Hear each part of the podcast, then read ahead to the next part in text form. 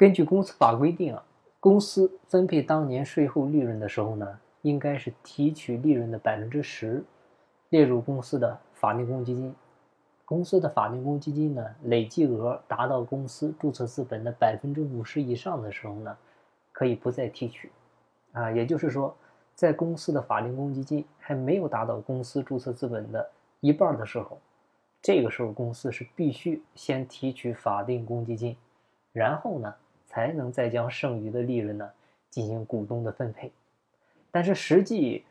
实际过程中呢，我们很多公司啊，它没有有这个做依法提取公积金这一步，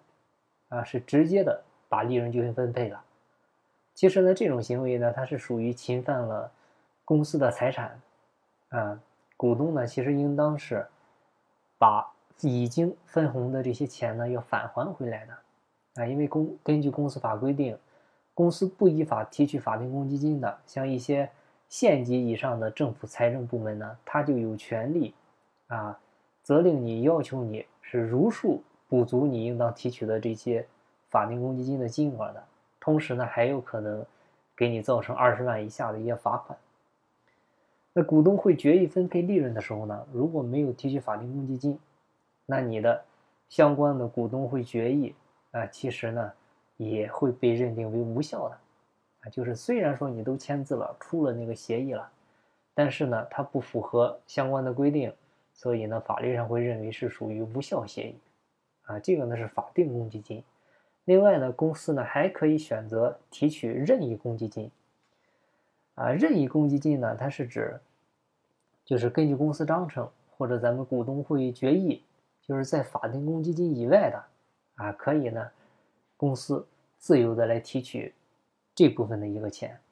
啊，就是留存的钱。因为按照公司法规定，你公司从税后利润当中提取了法定公积金以后，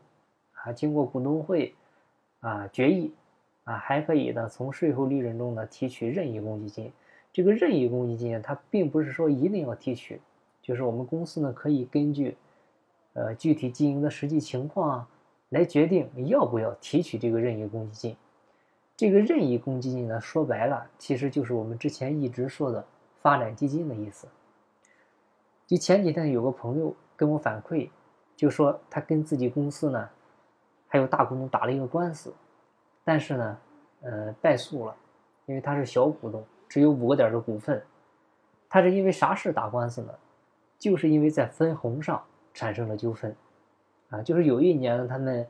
公司税后的可分配利润达到了五百万，但是来年三月份的时候呢，公司开了一个股东会，啊，说要扩大经营计划，然后呢，就在提取了十个点的法定公积金以后，啊，哎，再提取了。八十个点的任意公积金，说白了就是只分了十个点的利润，啊，也就是五十万。那他在里边呢只占五个点，也就是只分了两万五，然后再扣除个税，到手就两万块钱。所以呢他就很气愤啊，然后就把公司跟大股东都告了，啊，然后呢就请求法院裁决，就是他的依据就是股东是有分红收益权的，啊，就要求股东会的。他那个八十个点的任意公积金的股东会决议是无效的决议，就要求重新分配利润。但是呢，最终法院是裁决他败诉了。其实结果是很显然的哈，就股东会决议呢，他提取任意公积金这个行为呢，它是不违反法律规定的。就这个股东会决议呢，它本质上是有效的，它不是无效决议。为啥呢？因为是否分配利润，它属于股东会决议事项里面的内容，它属于公司内部自治的范畴啊。像一些司法呢，这个是不应该予以干预的，所以呢，法院就驳回了他的一个诉讼请求。说白了，这是你公司内部的事。第一，他没有触犯法律的相关法律法规；第二个呢，这是你自家的事。我们呢无权干预，所以呢，通过这个案例呢，我们会发现，控制权对于一家公司是多么的重要。因为控制权呢，一定是比股份要重要。有时候不一定是你有占多大的股份，你就有控制权。所以呢，控制权比股份重要，同时呢，比分红也要重要啊。或者说，掌握了公司的控制权，也就掌握了公司的分红权，因为权力决定你的价值。